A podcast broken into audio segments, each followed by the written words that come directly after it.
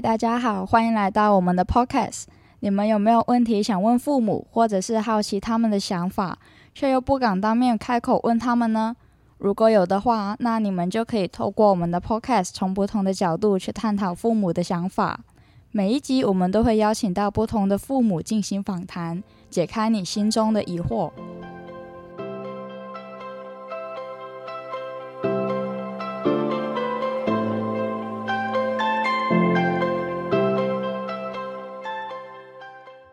嗨，大家好，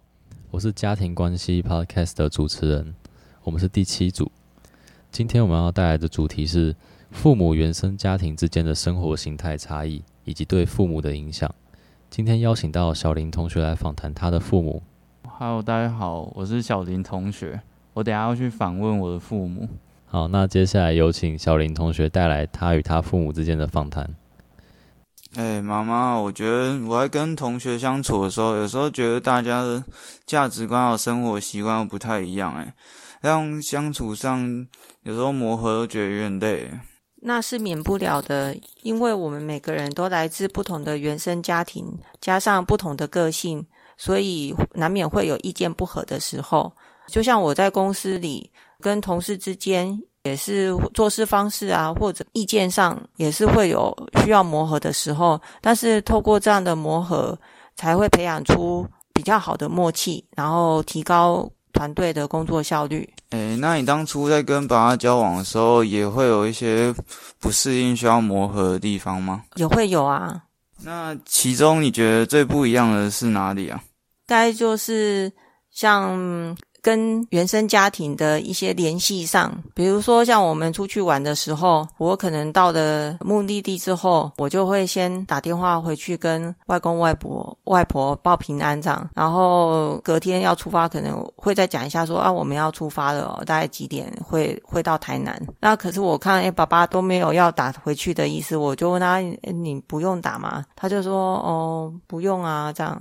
那我就是心里会觉得说，哎，他是不是跟他的家人其实并没有那么亲近这样？那他也是会觉得说，啊，那他的女朋友是不是妈宝这样？哦，那你这个跟家里报备的习惯是从什么时候开始养成的？我从大学北上去念书，然后研究所到国外去念书就。就一直是有这样每天固定时间打电话报平安的习惯，这样一开始是是外公外婆要求的，那因为他觉得我是女生，那一个人在外面，他们也是会担心。那我们那那个年代三十年前是没有手机的时候，那所以每每天就是在宿舍的公共电话亭排队等着打电话。那一开始学姐会看我每天都站在那里等，那她会有点嘲笑我的意思这样。那我后来是想一想，说我觉得应该不只是除了报备这样，其实内心里面是希望说，我也是去换换成我去关心外公外婆他们在家里是不是平安。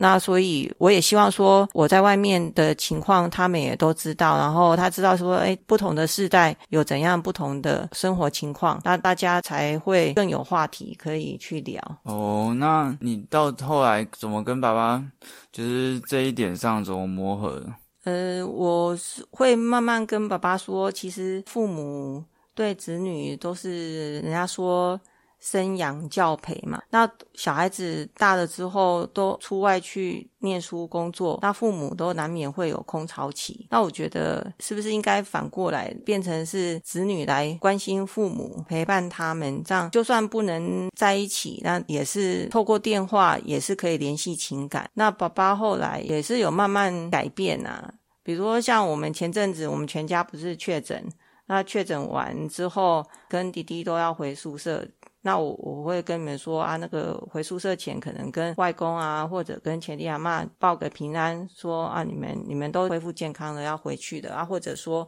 或者说现在生日大家比较不能聚会，那我爸爸也是会带着你跟弟弟，然后透过视讯电话跟外公或者阿妈说生日快乐。那我觉得其实长辈这样听的，其实心里应该是。会蛮温暖的哦。那这样以后我出社会以后，是不是也应该就是多打电话给你们，让你们比较不会担心才好？呃，其实当然那样是最好。那我知道说你们其实在忙，也很难说每天打电话。那加上你是男孩子，所以其实我不会说那样的要求啊。哦啊，但是我我是希望说你们不要觉得说是父母想要控制你们的行动，其实是大家互相都持续有在聊，那大家共同的话才会越来越多，那会感觉说彼此是关心对方的，是这样的心意，我觉得才是比较重要的。好，那相信大家听完小林同学跟他妈之间的访谈，应该都很好奇。你访谈完你妈之后，你有觉得你妈的想法跟你原本预期的不一样吗？还有你自己的想法，在访谈完之后有改变吗？嗯，我觉得一开始觉得其实蛮不一样，就是我原本想说他会提一些就是比较琐碎的事情，像什么用钱的习惯啊，或者什么生活习惯之类的，或。或者饮食习惯啊，像嗯，我们同学就是常常为了吃午餐，然后就要吵很久。像因为有些人就是可能不吃咖喱饭啊，或者不吃牛肉汤，嗯，或者甚至连蛋都不吃之类的。哦，那真的很夸张。对啊，然后就是一堆店都没办法选的，嗯。然后，但是仔细想一想，好像也觉得蛮合理的，就是因为从小那个。我妈就非常注重这一点，她可能是因为注重我们，就是非常担心我安全。就是国中小的话，出门都要仔细的报备，像是跟谁出去啊，然后要做什么事，然后要去哪里，还有几点回来都要讲清楚。如果晚到个几分钟回家，也会挨骂。高中也是差不多情况，只是可能自由一点而已。就是到了大学嘛，然后我跟我弟就是都是出外读书，所以可能有点就是突然自由，然后就不太回家，然后也是偶尔打一通电话而已。常被念说出去读书又忘了父母，然后也不打个电话讲个事情，然后那你妈应该觉得很头大吧？就小时候都会报备，但是现在突然变成跟你爸一样不喜欢报备。哦，对啊，所以你觉得你比较像你爸？哦，对啊，就是我可能跟我爸一样，就是比较自由，就是我要去哪里可能会讲，但是就是不太想那么详细的每一件事情都讲。反正我觉得不要出什么大事，就不太想讲。那你会觉得跟你妈比起来，你爸比较没有那么在乎你们吗？哎，不会啊，就是我爸其实。跟他相处下来也是觉得他很关心我们，就是他可他应该是因为受到我阿妈的影响，他可能就没什么事的话就不用讲没关系，有大事再讲就好了。那你会觉得你妈那边的家庭比你爸那边的家庭融洽吗？诶，我觉得不会，就是两边都很融洽，只是就是相处方式的不一样。我妈那边的话，就是习惯整个家族的讯息都是互通的，就是可能有什么事，不管是小事还是大事，就是。大家都会知道，像小时候我可能得个奖，然后就是马上就会，我妈就会把奖状传到那个家庭的群组上面，然后可能我外公外婆可能就会就打电话来恭喜我之类的，而我阿妈那边的话，可能就是我回阿妈家的时候才会偶尔提一下而已，就是不会有什么小事就马上讲，但就是在相处的过程，我还是可以感受出就是我阿妈、我爸他们家族的凝聚力还有感情。那你觉得你爸妈的个性还有这种价值观是遗传自就是他们的上一代，你的外公外婆、阿公阿妈吗？还是这其实是他们个人的个性？诶，我觉得是受到影响蛮明显的。我妈就是习惯对我就是各种叮咛啊，然后在我跟我外公外婆就是可能呃生日祝贺之类的时候，她可能就会也会。就是各种叮咛，就是像什么考试要好好读书啊，然后天气冷要穿好，不要跟父母吵架之类的，就是根本就一模一样。但我阿妈的话，就是可能她可能打电话给我，然后就只是说什么希望我这礼拜回家拿拿个什么鱼之类的，讲完就马上挂断。哦，那感觉家庭真的影响一个人发展很多。那你觉得在这样子的家庭，在你现在有这样子的爸爸跟这样子的妈妈？你觉得你以后会在你自己的家庭里面，会是比较偏向你妈，还是偏向你爸？诶，我觉得比较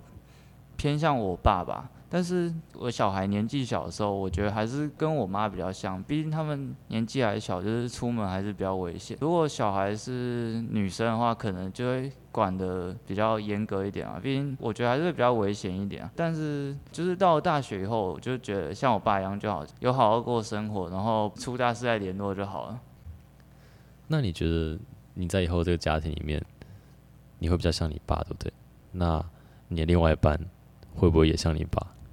我觉得就是如果我另外一半个性跟我很像的话，我还是算是注重啊。如果他像我爸一样，那我可能就会转变成我妈的角色。那这样听起来，你的价值观还是或多或少受到你妈那边的影响。嗯，当然有。好，那我们今天十分感谢小林同学以及他的父母接受我们这期的访谈。透过这次的经验分享，让观众可以有一些思考，希望大家可以获得一些想法。谢谢您今天收听，我是节目主持人，哎，我是小林同学，我们下次与您空中再相会，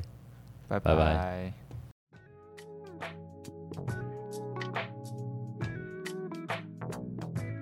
大家好，我们是成功大学的同学。我们今天主题呢是父母在大学与求职阶段是如何看待自己的。那很高兴邀请到林同学的父母接受我们的访问。那第一题是想要问你们在大学阶段有没有就对未来有感到迷茫这样子？嗯，我大学的时候，呃，是想要从高中开始我就想要读理工方面的，所以后来填志愿的时候我就填啊资讯系还有电机系几个理工主要的科系。呃，后来考上资讯系了以后，呃，我也蛮有兴趣的，所以我觉得，嗯，当时应该资讯电脑这个领域应该就是我想要走的路，所以我觉得应该是蛮确定的。那妈妈呢？那妈妈，高中的时候其实很很混乱啊。嗯高中的时候就是念理理工自然组嘛，嗯然后到呃应该高二的时候是选自然组，但然后高三的时候，我一开始高三的时候是念那个呃生物那一方面的，哦，三类，我可是过了暑假以后，我就去转到考理工的嗯理工组。所以大学的时候是很迷茫啊，因为我读的不是一个热门的科系，我读的是运输，所以我们大半的同学如果都搞不清楚的，我们我们大概那时候的出路，很多人都是签那个建教合作，就是跟什么台气啦、台铁啦、海运啦签那个建教合作。所以我我也是这样，所以我是签了一个台企，所以我没有特别的规划。好，那我就接下去问，就第二题，啊，就是为什么最后会选择走那一条路，就是最后决定的那一条路？那当时的决定有没有，就是现在来看有没有觉得后悔？以爸爸的话，不后悔啊，没有，因为我就一路念资讯系以后，然后再出国去念呃资讯工程、资讯工程研究所，然后回来就从资测资讯工业测进会、资测会开始工作，所以一路都是走资讯，所以一路上都是做跟资讯有关的工作，哦，所以觉得呃都还顺利，啊，也没有后悔。那妈妈呢？如果是，我啊嗯我是最后走也走上了资讯业。嗯 嗯，在这个中间过程，其实我是有很多很多的贵人跟机运才会走到这条路上啊。因为我在大学的时候，其实因为我们每个科系都要都要上那个计算机科学，跟你们应该也一样，对，我们叫计算机科学。我们那时候，我们每个我们每个科系都要上，嗯还有城市设计。对，我们学校，然后我们每个学生都要写城市，在交大是这样子的。嗯所以我们那时候因为就是有那个环境啦，哦吼，那那个时候也知道说，那时候就知道资讯业就是一个未来很热门的科系嘛，在我们公那时候在我们学校里面，应该那那个科系也都是非常热门的，所以我在学校就有比较多的机会说，哦，他们开这个资料科学啊一些相关的课给我们去修，可以去选修，所以我就是在学校的时候就去选修那个跟资资料科学有关的一些课程，然后我自己有兴趣。那因为在那个年代，就是我们刚刚在讲，我们那个年代是资讯业才刚起步嘛，所以我后来就有机会可以离开这个运输业。就是我我虽然原来有这样这个建教合作到了运输业，但是我就离开了运输业，就转到资讯业。哦，那这个过程里面，其实我觉得应该就是最好的，就是最最感谢，要最感谢的就是你能够走进这个行业里面，其实这个是第一份工作，让我愿意接受让我没有经验的时候进去的那个公司起步，那就让我可以跨到那个行业的门槛，我就从运输就转到了这个资讯业。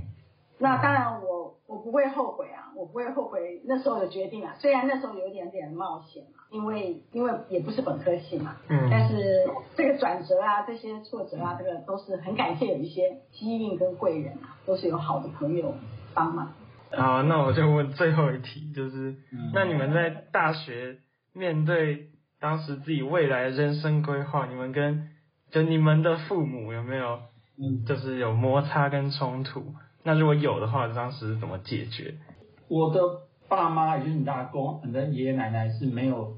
对我的选择是没有任何意见的，哎，都支持我。哦对嗯，对，那妈妈呢？那妈妈，妈妈，妈妈刚开始其实是应该有一点点的不放心，不放心，应该是说原来那个时代，以女生来讲，可能觉得说，哎呀，我们好像签了建交合作，到了一个那个时候相对觉得是一个比较像公家机关出来的那种，我我签的那个运输业的那个台气公司，可能会觉得它是一个比较稳定的，铁饭碗。对对对对对想法，对，所以那时候啊辞掉啦，然后说要再去找工作的时候，应该有一段时间是比较爸妈是会不放心的，而且因为因为我有我真的是辞掉了以后，我大概有两三个月真的都是失业的状态，就是都在找工，就就是没有没有工作，所以那个时候是要就是没有工作的时候，是就目标是要找资讯的工作嘛？其实不见得，那时候就是到处丢履历的、啊，很难讲。因为那时候我也有去那个什么大陆工程公司，嗯我有去面，我有去面试。但是那个就是工程公司，我都我也有去面试，因为它算是我们，我算是念运输管理工程又管理，就是有工程的，我也有去试，就是这样。嗯就是不一定嘛。那时候我不是真的只找咨询，不是，因为那时候我也没有把握人家，我没有经验，怎么人家会？我又没有去上个什么的课，我也没有特别去上，嗯所以我也不确定我有没有那样的机会。对啊，哦所以那时候找工作的时候，其实是很那段时间可能有三个月吧，是很迷惘的。然后他们也会很不放心，父母也会不放心啊，会觉得说干嘛好好的铁饭碗不不做，对不对？所以是有点冒险，但是后来我还是有有找到嘛，所以还算是让他没有太不放心，然后也支持这样。后来当然找到了，应该就看了就觉得应该稳定的话，就他们就安心一点。好，那我就访问到这边。啊，好啊，好啊。OK，那听完同学和他父母的采访之后呢，我发现林爸爸从以前就开始为自己规划着未来，然后他是知道自己喜欢什么、不喜欢什么的，加上资讯这个行业也是很多人想要投入的职业，所以感觉林爸爸一路上都是顺风顺水。然而林妈妈给我感觉就是他贵人好多啊，对啊，我爸真的很厉害，就是从小就知道自己未来要走哪一个哪一条路。那我觉得我的妈妈也是蛮幸运的，就是可以在毕业后没过多久就遇到好的贵人，给她好的工作。那看来人脉也是很重要的、我相信贵人也是成功的一部分。以我自己而言，现在大三了，老实说，我还是对自己的未来没有什么想象。但我确切的知道，我一定不会成为作家或是艺术家，因为我国文真的很烂。所以我想请问一下林同学，同样身为大三的你，有为未来开始做一些准备吗？像我生科系的，我知道我未来要在生命科学领域工作的话，那我现在可以做的就是一直跑实验室，然后练习一些实验的基本原理。我想这多少是对未来有帮助的。那我这边想要听听看林同学的想法是什么？我是没有像我爸爸一样，就是一开始就这么明确的知道自己未来的发展。那也没有像妈妈一样，就是从一个完全不相关的科系跳槽到资讯方面的工作。嗯、我本身是数学系的，那如果未来不当老师的话，通常会有两条路，就是走财经方面的，或者是资工方面的。那我大一大二是不太清楚自己要走哪一条路，所以我有在系上修了一些关于财经的课。啊，后来修过了，就发现自己对于财经方面是真的没什么兴趣，所以现在的目标是要往资讯的方面发展。那我的哥哥也是走资讯方面的，他会在暑假或者是平时有空的时候，就会教我一些程式语言啊，或者是电脑软硬体的原理。所以我其实是受到蛮大家庭因素的影响。那我目前的话是有在修资讯系的城市设计，也觉得还蛮有趣的。所以，呃，我之后应该会尝试多修一些资讯系的其他的课。那如果未来有机会的话，我也会希望能够推甄看看资讯所。我想在生命中，我们也想要像林妈妈一样，有很多贵人的帮助。但是在大学阶段的我们，虽然对未来充满着期待，但同时又害怕受到伤害。我们期待可以赚很多钱，或是有美好的家庭，但又害怕自己的未来与现在想象的截然不同。当然，这个未来迷茫的过程呢，我相信在很多大学生的身上都发生过，在每一个夜晚都无数次的重复想象着自己的未来该是长什么样子。我想，现在我们能做的大概就是拓展自己的实力，让未来有更多的机会或者是贵人找上自己。那最后还是谢谢一下林同学父母接受我们的采访。如果你觉得我们的节目有趣，欢迎订阅我们的 Podcast。我们下次见，拜拜，拜拜。